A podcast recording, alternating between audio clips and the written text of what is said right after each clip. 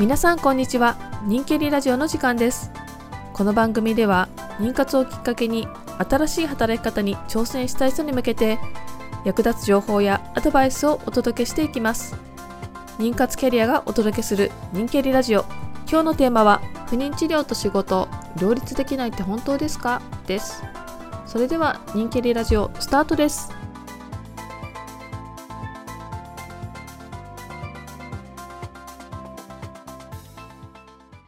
不妊治療をしている方たちの声を聞いてると、例えば、あの、タイミング法から人工授精とか、人工授精から体外受精にステップアップするときに、なんか両立できないから仕事辞めなきゃとか、パートにならなきゃみたいに思ってる方多いんじゃないかなって見受けられるんですけど、田所さんの周りでもいらっしゃいます？ああ、確かになんか、やっぱりステップアップした時にもう仕事は辞めなきゃいけないみたいなお悩みよく相談でありますね。実際にいらっしゃったんですか？そうですね。なんか前いらし、相談にいらした方で、その、まあ、不妊治療を、まあ、始めたから、あの、まあ、仕事は諦めなきゃいけないって、あの、思ってたので、まあ、正社員からパートになったみたいな方がいらっしゃって、ただやっぱりパートになったことで、なんか仕事のやりがい、仕事にやりがいを持って働いてたんだってことに気づいて、で、それがその責任とか時間とかが限られちゃって、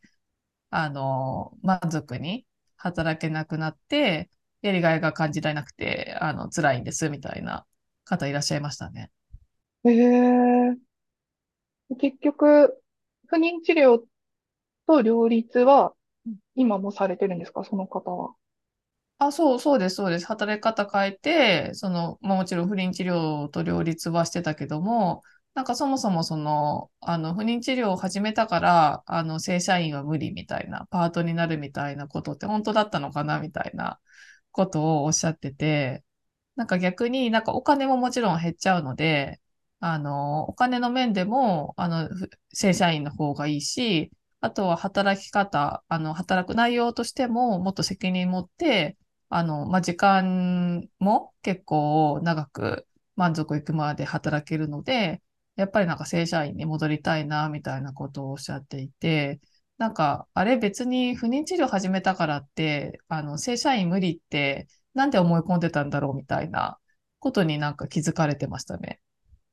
なるほど。まあ、実際にやる前だったのに、そう思い込んでて、まあなんかね、周りにいろんな噂とかありますもんね。そうですね。なんか実際にその両立できなくなったから、その働き方を変えたっていうわけではなく、あの、不妊治療始めたから、もうあの、正社員は無理だっていうことで、えっと、パートになったっていう感じなので、もう全然なんか実は正社員でも両立できたんですよね。その方は。ああ、なるほどね。結構妊活してる方ってツイッターとかインスタグラムとかいろいろ見てらっしゃる方も多いと思うんですけど、やっぱそういうとこで目にしちゃうんですよね。こういう、やっぱ妊活と仕事って全然両立できないよみたいな噂とか話とか聞いちゃうと、あ、できないんだって思い込んじゃうとか。ああ、やっぱりなんかそういった噂があったりするんですかね？そうですよね。まあでも噂って結局自分ではまだトライしてないことに対するものへの先取りというか、その不安を先取っちゃってるみたいなとこもあると思うんですよね。確かになんか噂って別にね、その人のあの話であって、その自分に適用されるかどうかはわかんないですよね。働き方だって仕事内容だって違うし、なんかその人の仕事に対するモチベーションみたいのも違ったりするので、なんかね、あの、両立できないよみたいなところだけ切り取って、あ、両立できないんだ、やめなきゃって思っちゃう例って、なんか結構ありますよね。ありますよね。そうですよね。うん、うん、なんかよく、あの、クリ、クリティカルシンキングって言うじゃないですか。はい。なんかそういった、あの、ものを、なんか疑ってかかるみたいな。なんかこの場合で言えば、その噂を疑ってかかるみたいな視点って重要かもしれないですよね。ああ、なるほど。そうですよね。自分で実践してないから、それって本当に自分はできないのかなっていう自分視点で考えるの大事ですよね。そうですよね。その噂を見たときに、それって自分にも同じこと言えるのかなって、本当なのかなって一回疑ってかかってみる。で、自分を主語にしたときにそれが本当なのかどうかっていうのを考えてみるって、なんか一つワンクッション挟むといいですよね。ああ、そうですね。確かに。いや、大事ですね。クリティカルシンキング。うん、大事だと思います。あとなんかもう不妊治療以外にもなんか結構言えるかなって思うんですけど、そういったなんか一回常識みたいなものを疑ってかかるみたいな。常識。常識とかなんか言われてることと、みたいな。ああ、なんかあの、親から幼い頃から言われてたことをずっと信じてて、今悩んでるみたいなクライアントさんいました？ああ、お、親になんかこういう仕事やれとか言われてってって感じですかね。あ、そうです、そうです。なんか自分がすごい好きなこと、夢中になれることがあったのに、それじゃ食べていけないから、あの、別の仕事をしたらどうだみたいなことを言われて、結局その親が勧めてた仕事で今まで働かれてたんですけど、やっぱりなんか自分には向いてないって感じられて、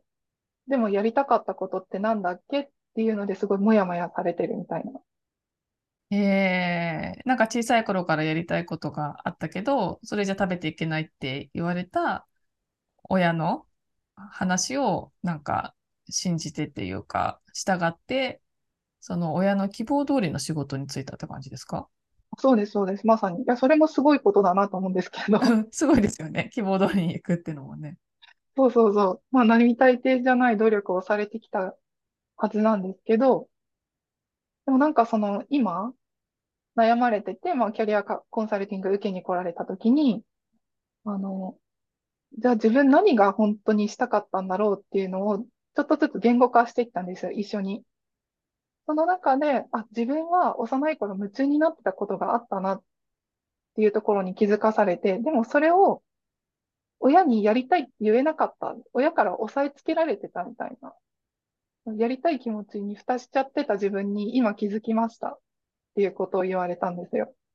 キャリアコンサルティングを受けて、それで気づいたんですかね。子供の時にやりたかった思いみたいなものに。うんうんうん。気づかれて、それで今、あの、あ、まあ、今現在またそのやりたかったこと、本当は自分やりたかったって思ってたことをちょっと学ば、学ばれようかなっていうふうに踏み出されてるんですけど、なんかその人が、なんか親が言われてたことが正しいと思ってたって、もっとその時に自分がやりたいことに正直になればよかったってすごい後悔はされてたので、すごい印象的でしたね、それが。ああ、じゃあ、親からその仕事じゃ食べていけないよみたいなことを言われたことをその時は信じてたっていうことですかね。うん。でも今思い返すと、あの時ちょっと疑ってみていけばよかったなっ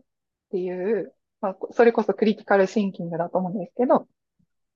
そういう話をされてましたね。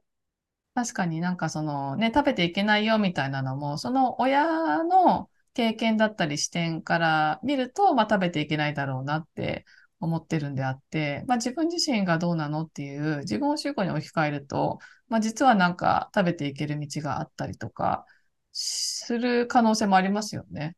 うんうんうんうん。うんそうですよね。しかもなんかあの、結構その幼い時とか、まあ学生時代とかって、やっぱ親の意見とか、親の価値観が、あの、一番だみたいな風に育ってる方も結構いらっしゃるのかなと思うんですけど、そうなると、なんか疑いようもなく育ってきちゃって、後で何かもやもやっと残ってしまうみたいな方もいらっしゃるんだなと。なかなかね、親に逆ら、逆らうというか、親がこうした方がいいよっていうことと違うことをするって、結構勇気がいる決断ですよね。そうですよね。ね、なんかね、反発したらご飯もらえないかなとか思っちゃいますよね。なんかね、この家から出てけとかね、やっぱりなんか経済的なものをあの握られてると結構何も言えなくなりますよね。言えないですよね。そうですよね。学費誰が出してんだとかね。うんうんうん。そのクリティカルシンキングみたいなところで、また話をする。なんか自分自身も結構なんか当てはまるなって感じたことがあって、まあ不妊治療と両立ができないっていう理由で会社員を辞めたんですけど、その時に、すごいなんかもう自分は社会に復職できないんだろうなっていう絶望感があったんですよ。